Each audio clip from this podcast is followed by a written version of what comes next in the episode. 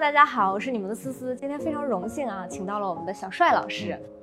刚才其实有跟我们现场的观众讲了一下我和小帅老师的渊源，我是非常惊讶的，因为我是在机场的成功学的那一栏书单里面看到这本的。你还看成功学啊？对，就是因为我不看，我那天偶然在珠海的机场买到了这本书，我在翻的过程中意识到它有多扎实，颠覆了我对于这类书的想象。我说，那我要看看一个敢写这样一本书的作者居然敢写这样的书，居然敢写这样书，因为我觉得确实是，当我们讲财富自由，尤其是在今天这个时代，非常容易像骗子，嗯，因为大家总会觉得这是一个轻松的事情，或者是一个像白日梦一样的东西。对，很很有意思啊这个事情，因为看这本书的人非常多，以后呢，有些读者向我反馈，他看完以后觉得非常好，于是就买来送给朋友嘛。然后他朋友有三种反馈给他，一种说啊，谢谢你，对吧？给我那么好的礼物，我好好学一学。这第一种，礼貌性的表达喜欢，啊，第二种是他真的看完给朋友发一个复盘，说啊，我看完了这些点，抄了一些句子，说对我的帮助特别大。第三种说，啊，这种书不会是骗人的吧？如果假设他真的是骗人的，也就不能学一下怎么骗人嘛，对吧？我觉得人的大脑是世界上最大的监狱，你把这些锁在这里了。我自己最重要的成长方法论是：你要亲口做过、说过，亲口试过、做过，再去评价。对，这是一个世界观，也是一个方法论，这才会让一个人进步。非常精彩。呃，我漏掉了一个环节啊，就是让我们小帅老师向我们播客的用户，尤其是听众以及我们屏幕面前的观众，来去介绍一下自己。今时今日，你在向别人去介绍帅建祥是谁的时候，你会用哪些描述的方式？我觉得以前介绍帅建祥是谁的时候，可能是新东方老师。但是如果今天说帅建祥是谁的话，我就是《财务自由第一课》的作者帅建祥。那为什么最后选的是《财务自由第一课》，而不是《财富自由第一课》呢？财富其实它是一个更广阔的概念。这样讲，你的人脉是财富，你的精力是财富，你的健康是财富。你的所有东西都可以，只要你愿意啊，都可以把它称之为财富。只要你认定这是你最大的财富，那你就财富自由了。呃，我是喜欢区分这个概念跟把这个定义弄清楚，所以这方面叫财富自由。而财务自由是真的可以算得出来，你要存到多少钱，第一桶金是多少，每年花多少的时候，呃，可以赚多少钱，就一辈子不缺钱花，全部都可以算出来。这叫财务啊，它。讲的是一个很具体的东西，就一个抽象，一个具体，在我的认知里面是这样子的。但如果我们姑且就很笼统的说，富人思维、穷人思维，他们的区别是什么？如果用一句话来总结，就是花钱去赚钱。那穷人呢，就是赚钱去花钱。所以现在你大致可以归类一下，把自己大概是在一个，或者说大多数时候是在一个什么思维模式下是去支配你的。什么叫主动投入成本呢？就比如说。思思开公司，是不是一开始要钱，对吧？这个钱就成本，请人。为什么你敢请人呢？因为我觉得能赚回来。嗯，对啊，因为你会先请，对吧？先把钱花出去，然后赚回来。就好像以前有个故事，说一个书法家，是吧？然后教一个小徒弟练字，小徒弟练了很多年都练不好。然后书法家问他：“你用的什么纸、什么笔啊？多少钱，对吧？”然后他就说：“啊，最普通的那种，因为我只是一个学徒，对吧？我是个新手，所以不要用那么贵的纸跟笔。”他说：“不对，你应该去买最贵的笔跟纸，你试试看。”啊，于是那个小学徒买回来最贵的笔跟纸，然后写每一笔的时候都非常的专注，非常小心，因为这个东西好贵啊，是吧？写坏了就浪费了，所以他就先投入成本。你知道？我常常跟我的朋友开一个玩笑，说作家为什么都晚上写作嘛？大家的理解是什么？晚上比较对有灵感，对吧？但其实不是的，我告诉你，作家从白天起来吃完早餐开始就想写作了，只不过状态就是打开电脑，然后打开一个 Word 文档，空白的，想想要写什么呢？对吧？然后想半天没想出来，先修一下指甲吧，然后就开始剪指甲，剪了两个小时呢，然后那个吃饭的时间到了。午饭时间，先吃个午饭吧，然后再回来看看，不行，看一部电视剧，对吧？到晚上就终于写了，因为他知道啊，如果不写的话，这天就过去了，又浪费了一天，所以就晚上写作是这么发生的。所以基本上，我我写作这个速度非常快啊。其实这本书前后用了两个月都不到，就大概这个体量，就两本书很扎实的，里面真的你逐字去数的话，有十十五万字、十六万字。一般这么一个厚度的书，其实。只有八到十万字，行业的通例嘛。那我是比行业多写了百分之五十出来，通过排版排进去了，然后我会觉得，就是在这么一个环境，先投入的成本，让自己有了专注度，然后你就可以滔滔不绝了。我是这么一个理念，嗯主动投入成本，而不是大多数人都是在想，我要免费获得一个东西，呃，我要花最小的努力得到最多。我觉得这是侥幸心理，因为我常常说一句话，就是如果今天你没有养成一个好习惯，就必定在养成一个坏习惯。好，那坏习惯也会积累，就比如说这种懒惰，这种侥幸心理，这种急功近利也会积累。到了那个时候，现在还好，年轻你急功近利还是可以实现的，但是年龄也会积累啊。到那个时候，这种叫做积重难返，然后就积累了以后就回不来了。我觉得是这样子。我们刚才其实聊到普通人和商人的思维嗯有什么嗯区别？嗯嗯，除了刚才讲的那两个，还有没有？我觉得就几个事情总结一下吧。第一个就是主动投入成本，嗯第二个是真的会把梦想照进现实，意思是他真的干活，而不只是想，他要获取反馈，然后去调节。我在做签售会的时候，总有同学会跟我说，比如说我能不能呃离开我现在工作去做小红书？我说你首先之前有做新媒体的经验吗？没有，对吧？那你现在工作做的怎么样呢？收入有没有保障？有没有存款，对吧？能养着你嘛，对吧？又没有，那所以他的判断其实或者他的想法是没有来于来源于实际的，他没依据的。所以我觉得还有按照依据来判断吧。其实我觉得我这理念很多人都会问你，你今天没问啊，就证明你不是很多人啊，然后你是一个异类，我都说了。啊，他说为什么你会写这个一本成长的书，又是成长，一本是这个财务的书？其实我觉得我的理念是右手个人成长，左手是财富增长，这两者呢是交叉验证的。就比如说你个人成长呢，如果你没有一个标尺，没有人给他打分，那其实个人成长是空谈。你感觉你成长了就是成长了嘛，但这个感觉是很不靠谱的。如果你感觉是准的话呢，要不你现在很成功了，要不你是是一个算命大师了，是吧？然后呢，所以我觉得一方面是这个哈、要寻找标准，这个标准就是给个人成长创造一个标准啊，那就是财富的增长。好，那财富增长呢，也会体现在你是否有个人成长上面嘛。就这两者是，就好像你学，你想知道你在学校的时候前一段时间学习有没有学好，那就看这段时间的那个考试成绩嘛。呃，那你到了社会以后没有考试成绩了，那是什么呢？就是你赚了钱，你的钱，你的经济能力代表的是你的业务能力，这两者是分不开的。所以呢，我觉得你可以从中寻找一些标准。最重要的标准是什么呢？那那个路径是标准，然后最后有了标准跟纪律以后，最重要的就是守纪律。大家应该听懂了，这个路径很简单：成为富人，要成为优秀交易员，成为优秀交易员，找到成为优秀交易员的标准跟纪律，最后守纪律。那如果今天说一个最重要的纪律，就是叫只交易看见，不要交易预期就好了。你了解这个东西就好。交易看见，不要交易预期。预期就是，比如说在职场中，预期就是老板给你画的饼，对吧？啊，比如说思思现在啊开个公司，你最后想把它做得很大，现在来招募帅老师，你就只能跟帅老师说，帅老师，咱们以后这个公司啊要上市的，对吧？我们五年内要做到上市，这叫预期。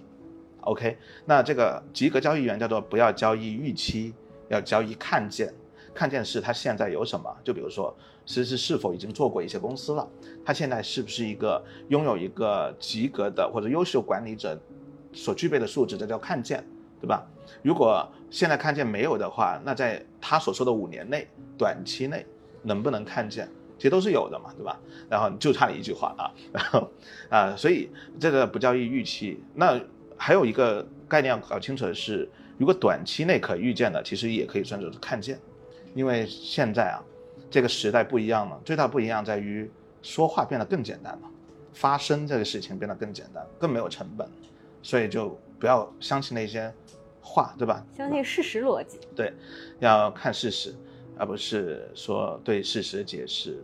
那你还有哪些有意思的？要相信，呃，戒律就是到每个地方都要创造自己的价值。我这个规矩是非常明显的，就好像之前我做一个签售会，然后我请了一个嘉宾，这个嘉宾也是叫微博十大红人嘛，就每年只有十个，他被我请过去了。他在讲的时候，通常啊，他在讲的时候，我在这休息啊，玩一下手机，但我的学生都看到我在干嘛，你知道我在干嘛吗？我在给那个呃老师拍照，我觉得那那就是我在那里价值，我拍照挺好看的，我也能拍得很好看，请，他发不发我不管，我不是要他发，但是起码给他留下这个人生唯一的瞬间嘛。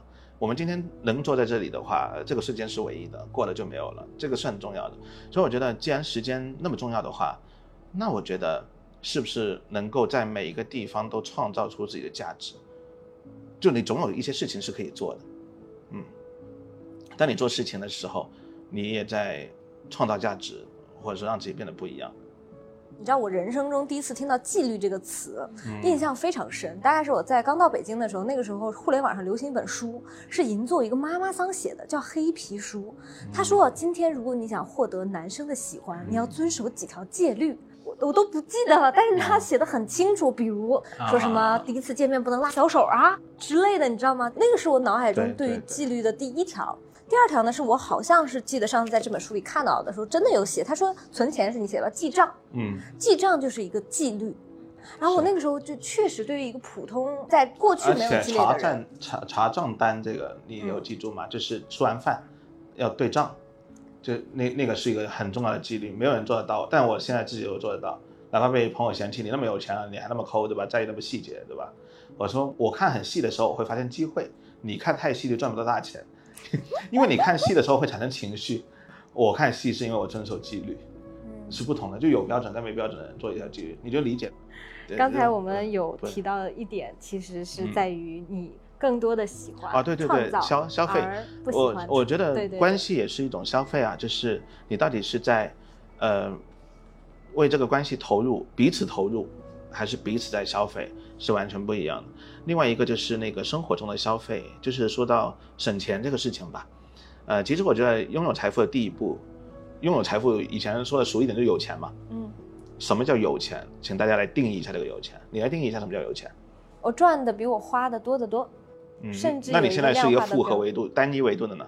那我这样问了，有钱到底是赚到钱，还是能存到钱，还是能够用钱来生钱？是赚到存到，还是说钱能生钱？有钱，我觉得必须这三个条件都满足才叫有钱。嗯，对啊，对啊，你很聪明啊，就是这样子。但很多人，对，那你试图想一想，大多数人是怎么想的呢？他们定义当中有钱，他们从来没有界定过这个事情。所以我说了，标准是很重要的，就是有钱的标准是什么？怎么具体化？比如说，他们会想，有钱就是能赚钱，但事实上，在我看来不是，能赚的人也能花呀，对吧？花完就没了，那还算不算有钱？大多数人不断赚、不断赚、不断花、不断花。那他永远停留在第一个阶段，他没有存，如果没有存就没有本金，没有本金的话，你再怎么样投资都没有用，对吧？你只有一千块，回报率百分之一百，就只有两千块；如果你有一百万，回报率只需要百分之一，对吧？那就已经有一万块了，对不对？一万块比两千块要强，不一样的。所以要先积累本金嘛，然后再把它放大。所以你有没有发现，你的财富的转折点就在于赚、存。钱生钱，对吧？所以那个存就界定了你最后成为一个有钱人还是没有钱的人。那存这个事情是怎么发生的呢？像你刚才提了一点，你赚的大大超过你这个花的，对吧？但对大多数人来讲，赚钱是比省钱难的嘛，对吧？你现在省的钱不花是不是很简单？但你要赚到钱的话，好像是要等待一些机遇啊，或者说一些时间。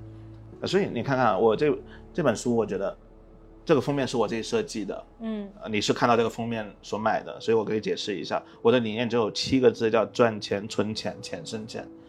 其实财富自由只有七个字，你做好这三件事情就赚钱、存钱、钱生钱。那我还用了驱动式的语言，叫学会、学会加上去。那学会赚钱、学会存钱、学会钱生钱，三个环节都不能落下来。如果有一个环节缺失了，那财务是不自由的。在没什么钱的时候，最好的理财方式就是省钱。为什么大家都会月光？其实先说月光这个事情，也印证了刚才的概念。月光族就是让你每个月没有积累，本来财富是要积累的。月光的意思是我每个月让自己回到原点，重新积累。你想一想，发一万块，从零开始，他人生都是从零开始，所以永远在这个赚钱跟花钱的阶段，就进入不了下一个阶段了。这是月光族嘛？但为什么会月光呢？那是因为。他有一个概念，是说，我存钱就是我看看能用多少，如果有用剩下的，那我就存起来吧。看基本上没有用剩下的，而且你还用这一万块滋养了你的消费欲，你还不够用，还不要说用剩下的，你不刷卡已经是很偷笑的事情了，不要说存钱了，对吧？所以呢，你会发现，存钱应该把它从连根拔起，这个本末倒置一下，就完全反过来，就先存后用。你要设定一个比率，每次发钱存个百分之二十，其实存百分之十、百分之二十完全不会影响你的整个生活的质量的，也不过可能是少吃几次饭，少买一件贵的衣服。不买一些奢侈品等等，不会影响你的质量。但有了这个百分之十跟二十，然后先存起来，然后你自己设置一些软件的那种划扣嘛，就发工资到你卡上了就扣掉，然后剩下的一部分你就支配嘛，你再分配它的使用，要有目的性的使用，这个更好。然后有了这个部分以后，其实你有一笔存款在手上，你会很安心，你知道真的是拿得到这些钱了。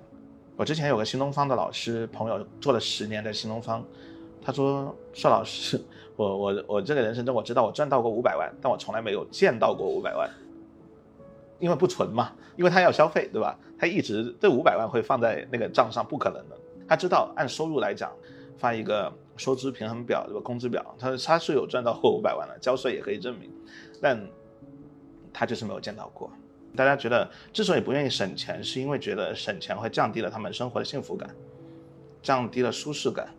那是因为，就相当于是你不是用运动来减肥，你是用节食来减肥。节食是错的嘛？运动是对的嘛？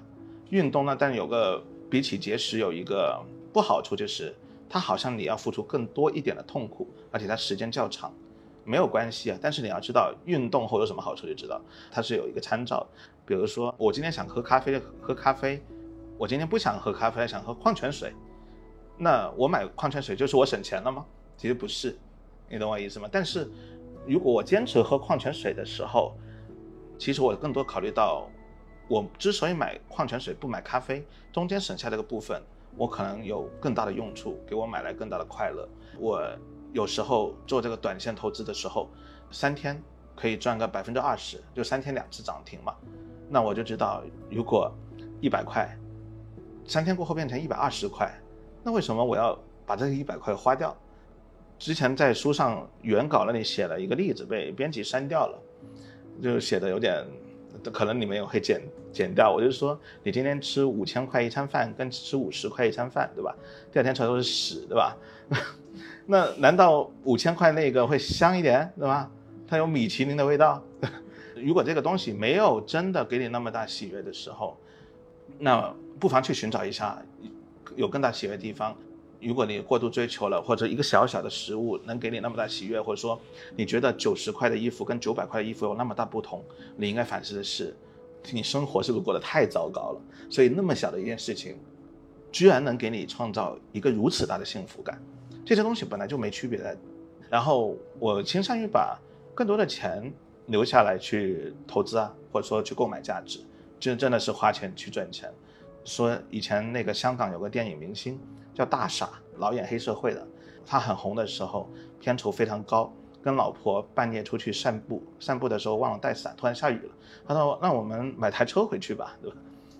就是那种状态。有钱的时候，这只不过是一个选择，买车像买菜一样，对吧？就像人家买把伞一样。那你想的是应该拓宽这个。这个维度啊，你平常买伞应该很轻松的事嘛。你都下雨了，你应该不会考虑一把伞是十五块还是二十块，那增长了百分之多少，不不会想这些事情。那其实你应该想想，应该把买车也，甚至买飞机，对吧？变成这样的事情，嗯，那就那就 OK 了。心理学上就就是人是不喜欢损失的，所以要减肥的人减不下来，对吧？说控制体重也控制不了，减是损失嘛，啊，控制也人喜欢自由嘛，也不喜欢控制，所以。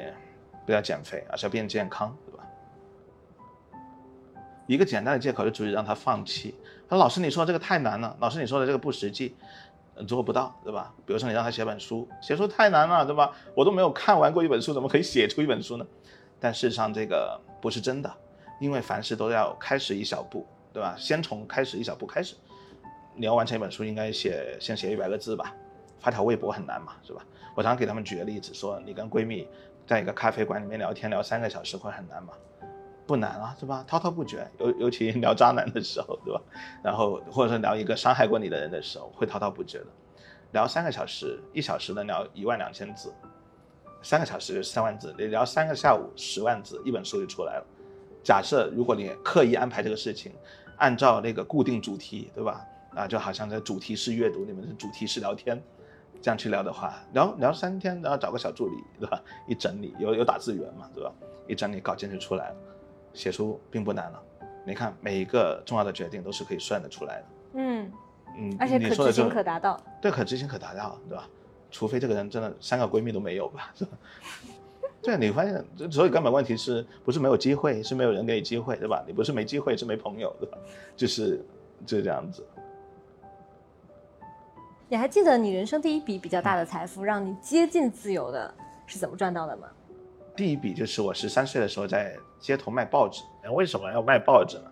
原因是我有一个呃对我非常严格的母亲，基本上就是我也喜欢买一些东西，那时候买玩具啥的，那她只要不给我钱，那我我就要听话嘛，对吧？那我只要不听话就不给我钱。我心想这不行，这个是恶性循环。那如果我自己搞到钱，我就可以选择要还是不要他的钱。啊，当时我已经会这么想了。所以这本书最重要的一句话，其实我说了，钱代表是什么？叫选择权。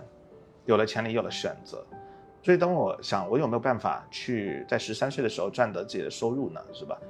那时候因为刚好放假，放暑假，然后然后后来我发现，其实就两个路径，一个是发传单，一个是卖报纸。但卖报纸我觉得更有挑战性，发传单你站在这里，然后就发。因为我发过一段时间的传单，我发现行不通。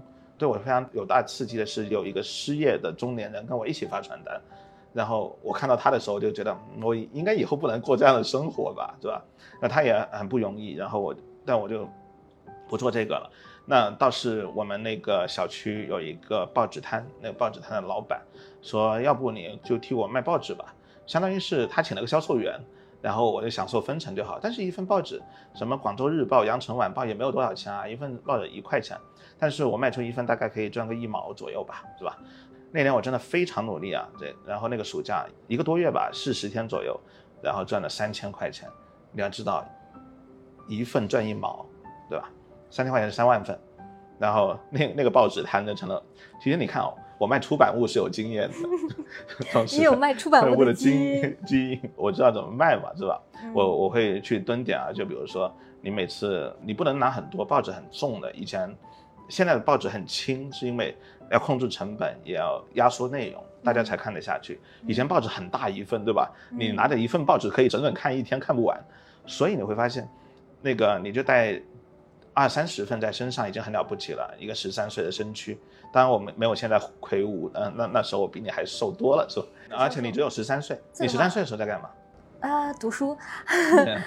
嗯。嗯，这是我今天没有他有钱的核心原因，因为我十三岁的时候没有成为一个 top sales，呃，不是，是书读太多的原因，我觉得 知识太但我多就会。后来变成啊了一个 top sales，买人群报纸需要有能力吗？我总要遇到他嘛，对吧？遇到他人多嗯密集的地方，嗯，且对新闻感兴趣的人。你，说的很很很大的一个点，我我就我通常我那时候思维没有像你一样开阔，我只能想到一两个点，我就在想做成这件事的关键到底是什么，这个变成了我人生之后十几年以后一个非常重要的自我发问：做成这件事情最关键的、最重要的是什么？就只有一两个点是什么？就像二十八十原理一样，那是什么呢？就是人流量，然后就接着问哪里人流量最多呢？哪里啊？我卖的是早报，我没有卖晚报。地铁呃，对，地铁站，还有呢，早点摊，对，呃，可能你不知道广东文化这边，广东有喝早茶的习惯，特别是广东的老人家就会去酒楼、茶楼，点一些点心啊，几个朋友一起，对吧？基本上呢，我就会去茶楼，然后卖，因为其实地铁站是你想到，别人也想到，你的竞争对手都在，啊，我们说一个充分竞争的市场是没有利润的，对吧？啊，他已经充分竞争了，他们就在那里卖，那抢个你死我活，我就去茶楼卖，茶楼也有人卖，但是我的卖法不一样，大家喝早茶无非就图个舒服，要轻松愉快，呃，我总会准备好一件前一天穿过的衣服，因为前一天也跑着卖，然后夏天出汗，这衣服就很臭，是吧？那我就把那个衣服到到茶楼就换上，穿在身上，让你身上就会散发出一股很努力的味道，然后你跑过去说，哎，要份报纸，人家本来就是要买的，只不过你穿了这个衣服以后可以触单嘛，我闭单会更快，对吧？然后关单，对关单，对关单的时候叫促进了这个销售的效率，意思是本来一分钟我可能只能卖出两份，现在是五份，那就不一样了。所以那时候我就知道，赚钱根本是不是多不多的问题，是赚钱赚的有没有效率的问题。但这不等于快不快啊，是有没有效率的问题。对，这是我十三岁就想清楚的问题。嗯，当我小的时候看了一部电影叫《当幸福来敲门》啊我那一刻突然意识到，哦，这个世界上赚钱原来是销售。嗯你知道，在一个要求我读书的家庭，我是从来没有想到说一个销售原来是非常重要的社会节点。是嗯，在一家公司里，我也在看、最赚钱的到底是谁。我发现那些做得上去的老板已经是最大的销售，是同时他这家公司里的 top sales，他的话语权非常重。是没错嗯，这个思维是你十三岁就有的。你看，你选择了去卖报纸，嗯而不是我一天给你十五块，你在那里发传单，这中间有很大的区别。嗯为什么销售这么重要？哦我当时的想法很简单啊，就是通过我的努力把这个东西能不能卖出去。然后我发现我卖不出去的时候，我自然要想办法嘛，因为我我这个很认死理的一个人，我定了目标我就要完成，对吧？说到就要做到，不然的话呢，我觉得干嘛要做这个决定呢？不是想清楚再做，而是说越做越清楚嘛。然后呢，我觉得销售重要的话，我现在过了十年回头看这个问题的时候，嗯这个东西确实是非常重要啊，就是比如说，特别是销售自己的时候，这个世界上没有人有义务的主动了解你是谁，所以你要通过你的行为、你的肢体语言，甚至你的穿着打扮来告诉那个人。其实最后销售能力就是告诉对方，嗯，我是一个可信的人。以前呢，我都是在主动销售我自己，但现在呢，我觉得更好的销售应该是能够让别人来主动了解你。最简单的例子就是说，一个男生想去追一个女生，这个 A 男生就每天跟那个女生表白说“我爱你”，每天对她好，给她买礼物，啊，但是 B 男生呢，就是把她的闺蜜都这个照顾得很好，然后每个闺蜜都在那女生面前说啊，这个男生好啊，这个这个对吧？他特别不错，这个人特靠谱，但这个女生从来没有见过这个男生。你想想，前面那个叫销售力，后面那个就叫影响力，对不对？后来我就搞清楚这个事情以后，就知道了，如果今天呢生而为人，你一开始是个小雨，可以慢慢把人给打湿，那你也可以成为大雨，对吧？一下把人淋湿。那大雨跟小雨的区别是什么呢？大雨来之前，首先会有大风，小雨来之前你是不知道的，所以你要想办法刮起那段大风。嗯这是我对销售能力跟影响力，销售能力再推进一步就是影响力了嘛。影响力就是潜移默化的。如果用一个隐喻的例子来讲的话，这句话叫做“世界上最厉害的猎人都是以猎物的样子出现的其实我还捕捉到一点”。，嗯，就是你刚刚在举那个追女生的例子的时候，在之前你讲到了，嗯你总是能快速捕捉到那些关键的人、嗯关键的事和关键的决策。嗯嗯嗯嗯，对，因为我就这么想嘛，原因还是我这个人非常懒，懒的话我就不想想那么多，我只不过是把普通人的思维用到了极致，普通人都是懒了，对吧？上次发微博还说了一句话，就是说，普通人看到一个目标有难度，就马上放弃，然后告诉自己，慢慢来比较快，对吧？然后那些比较卓越的人呢，看到一个目标有困难，决定给自己耐心，给多一些机会，想多一些办法试试看，然后告诉自己，慢慢来比较快。这是同一句话，就好像刚才我说过了，大多数的普通人，他会想用尽量少的投入来得到一个最大的回报，他想过一种相当于免费的这样的生活，或者说通过免费来获取东西。但我觉得我只不过是把这点用到极致，不同的是我做的事儿。就说我当时在想的是，我我很懒嘛，我不能想一百种方法去试，那我就想两个办法，那两个办法想什么是最有效的，就是用极致来推动。这个最关键的是什么？比如说现在在座各位可能都有微信，你怎么用微信？你有没有用微信来赚钱呢？没有，对吧？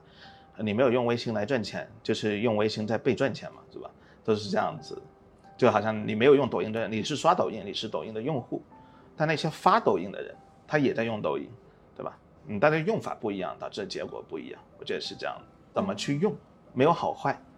我们这只有小孩子才会分好坏，因为他们全部停留在不用行动的层面，脑袋嘛，他们总是会说，等我把这个事情想清楚再做。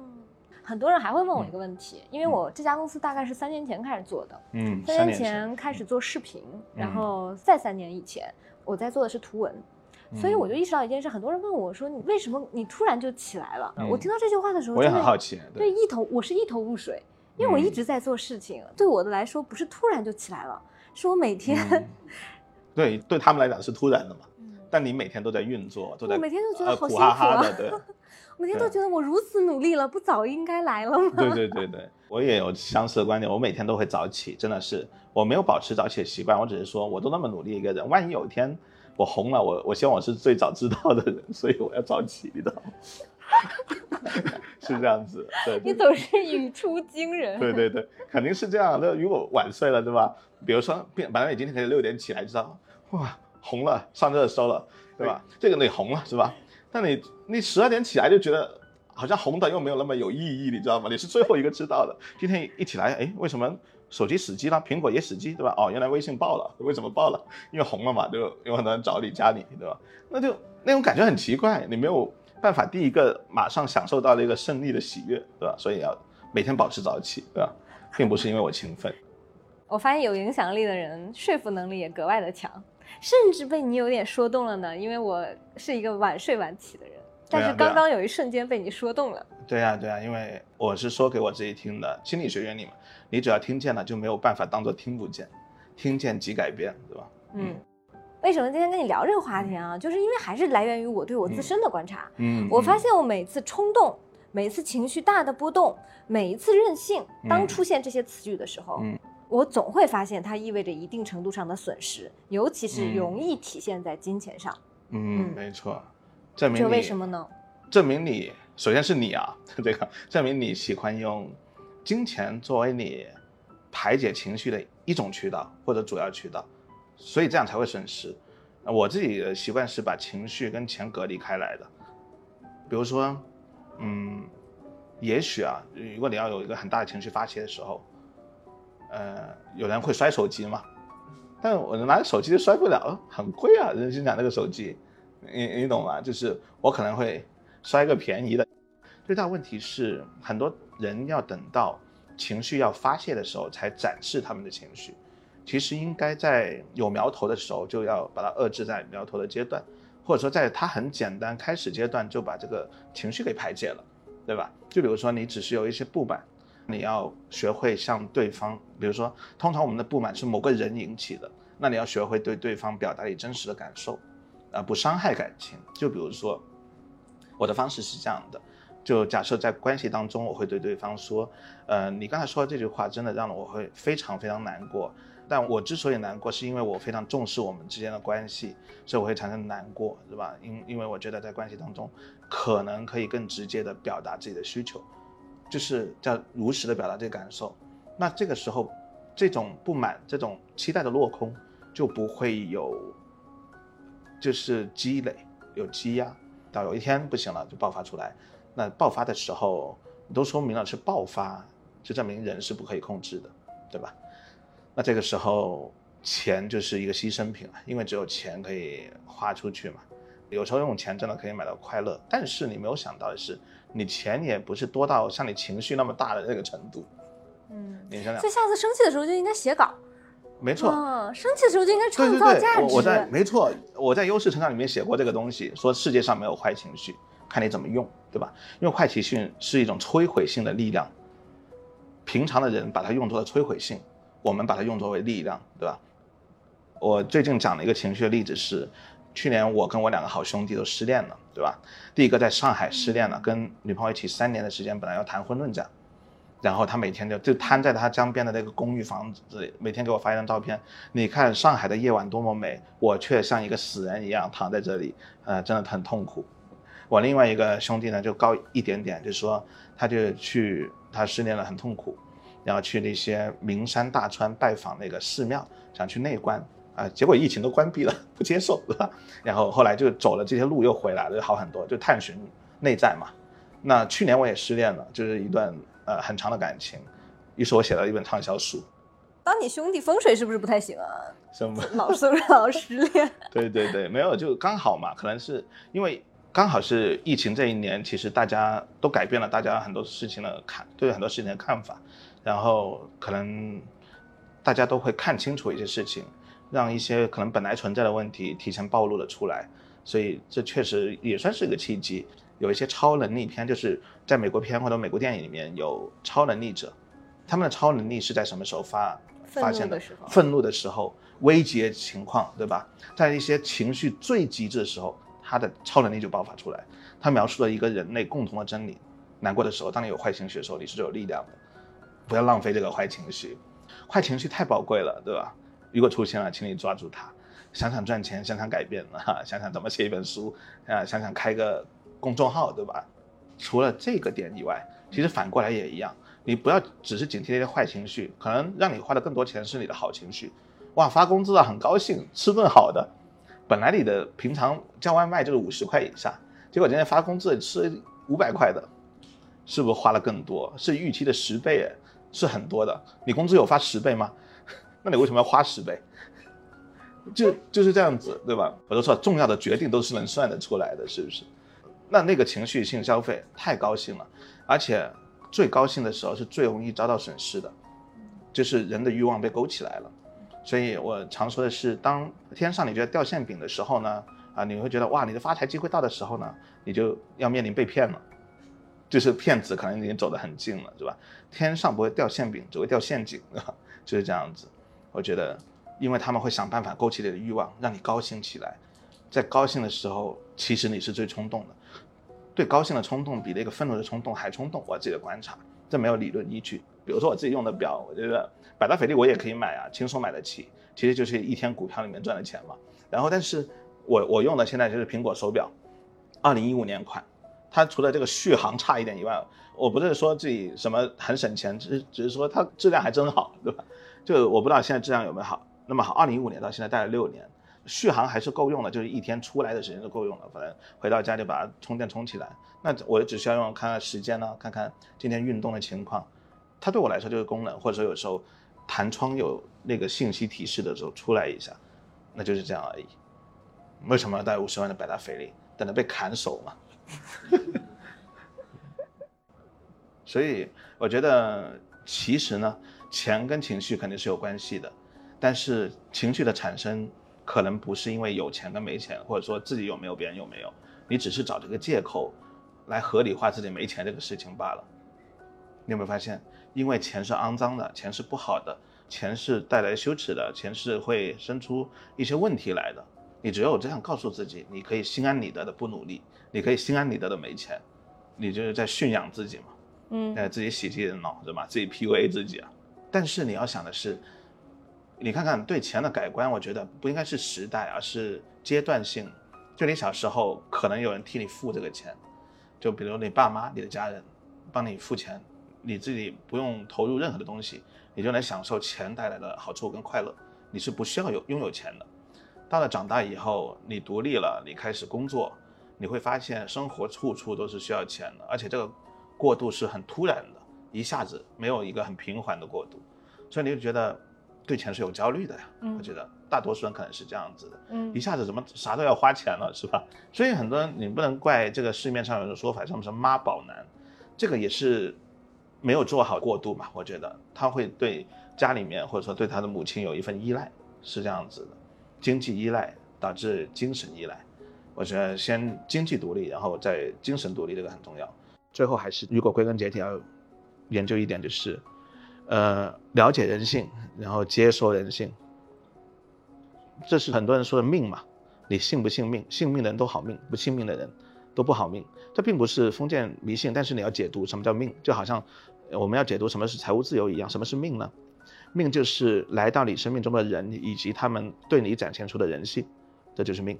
我不相信人，但我相信人性，可能是这样的。我觉得人性有一些东西是固定的，是不能改的。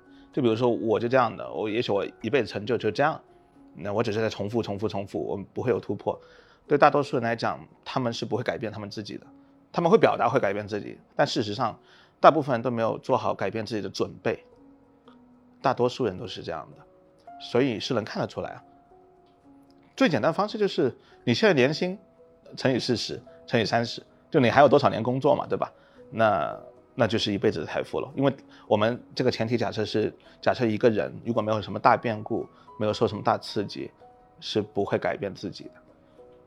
但我觉得其实改变自己没那么难，你只是有一个很深层的理念，说想一步登天，一蹴而就，就好像你就非要自己先写一本书嘛，就是可能每天发条微博也可以，嗯，发的足够多天的时候，发三年对吧？一千天也是一本书的量呢，一千天每天一百字嘛，十万字，是不是算的很快？叫数字敏感度，我觉得是这样的。所以我觉得比了解这个事情。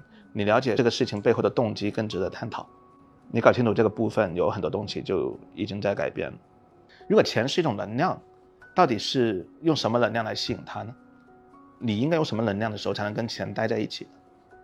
比如说赚钱的能量是不同的，存钱能量是不同的。存钱的能量，想想多跟银行家去交流啊，他们怎么守住这个小金库啊大金库？他们的安全意识，你发现跟银行家交流的时候。全部都是提风险，他的风险意识是排在最高优先级的。投资人是谈回报，对吧？投资人他的反反正分散投资嘛，投十个中一个那就 OK 了，他不可能想着投十个都成功。那普通人今晚去哪吃饭，花钱的思维，嗯，这是有不一样的。你可以慢慢的转换，然后内部的世界换了，然后外部世界也会随之而变。我是喜欢我刚开始看这本书的时候，你说原生家庭的那段，可能原生家庭教会你怎么爱，怎么去理解关系，但他很少告诉你该如何理解金钱。但是同时，我们这个时代，大家人人都知道钱很重要，它对于我的人生的选择也好，去对我的购买，对于我的我整个人生这个阶段都非常重要。那如何正确的获取？或是如何正确的让它变得更多，这个是我们今天讨论的命题。是，嗯，也是这本书为什么叫财务自由第一课的原因。其实财务自由第一课不是帅老师教给你的，也不是思思教给你的，是他真正的第一课是原生家庭教给我们的。无论是关于爱的理解，关于金钱的理解，关于人生很重要的部分的理解，其实我觉得，其实爱跟金钱其实就是两大课题啊，人生当中这两大课题也会牵连。呃，我更愿意把原生家庭那个课叫第零课，因为原生嘛是第零课，这个是第一课。第一课可能就是帮你去疏通一下，或者去调理一下这个在第零课里面没有调整好的部分，因为你的原生家庭也有他们的原生家庭，在原生家庭里面呢，财富知识跟爱的知识都没有被系统化的教育，所以大家得到的就是一些零零碎碎的观点跟观念，比如说钱是省出来的。嗯，其实这句话呢，放在这个时代呢，呃，会有一些限制，但在以前的时代是对的，因为以前根本没有那么多可以赚钱的渠道。如果我们的父母他可以做好一份工作，然后不断的往上爬，或者说不断的去呃争取更多的工资，那已经是很厉害的。呃，他没有所谓的新媒体啊，对吧？以前要电进一个电视台是有多难，现在你自己做一个小红书发个视频多简单，所以以前没有这个机会，所以祖辈们。传下来这些话呢，在他的时代有它的合理性，非常大的合理性。因为以前其实说明观点，钱是省出来的。因为当你收入渠道不能开源的时候，就节流嘛，所以钱是省出来的。但如果在今天这个时代你还这么认为的话，确实你能省下一点钱，但其实在省钱的过程之中，你可能会浪费掉一些机会成本，浪费掉更多的赚钱的机会。就是就这么一条观点呢，它已经足够可能让你进行一些。认知的重塑嘛，先打破再重塑。就比如说，很多学生在跟我说的时候都说，他们提这个问题会这样说的：老师，我觉得我原生家庭有问题，然后所以我现在财富怎么样，事业怎么样，或者说爱情怎么样？然后这个时候我总会反问他们一句：你几岁，对吧？如果十二三岁，我会好好跟他说，对吧？但是通常啊，我得到百分之七八十的答案都是我二十了。啊，我刚工作，对吧？我工作五年了，是不是？还还有一些可能年纪稍微更大的，然后我就说，对你说的问题我也承认，但是你要想的是，你现在已经成年了，你在怪责原生家庭、指责原生家庭，或者说把原生家庭当做你是你的问题的唯一成因是不公道的。你是第一次当孩子，他们也是第一回当父母，这是要他要意识到第一个现实。你要意识到，他们已经尽了全力给了你所有他们能给的东西。每个父母都是这样的，起码他在他们认为是这样的，你认为可能不够。那但是你现在长大的话呢，我觉得每个人在每个阶段都有需要自己成长的部分，你不能把你自己的不成长怪责的是你现在的不成长，二十几岁你不成长，你怪成你二十年前父母做的不对，这个事情其实有点扯，我觉得。未成年人的责任就是你已经有力量、有资源，至少有机会去解决这些你发现的问题，它是可以被解决的，嗯，或者说它是可以被平衡掉的。我觉得负责任这点是很重要的，无论是事业啊、伴侣啊，还是我们出现在某一个场合，就是负好这个责任吧。每个人都有个身份，你已经完全负责任了嘛。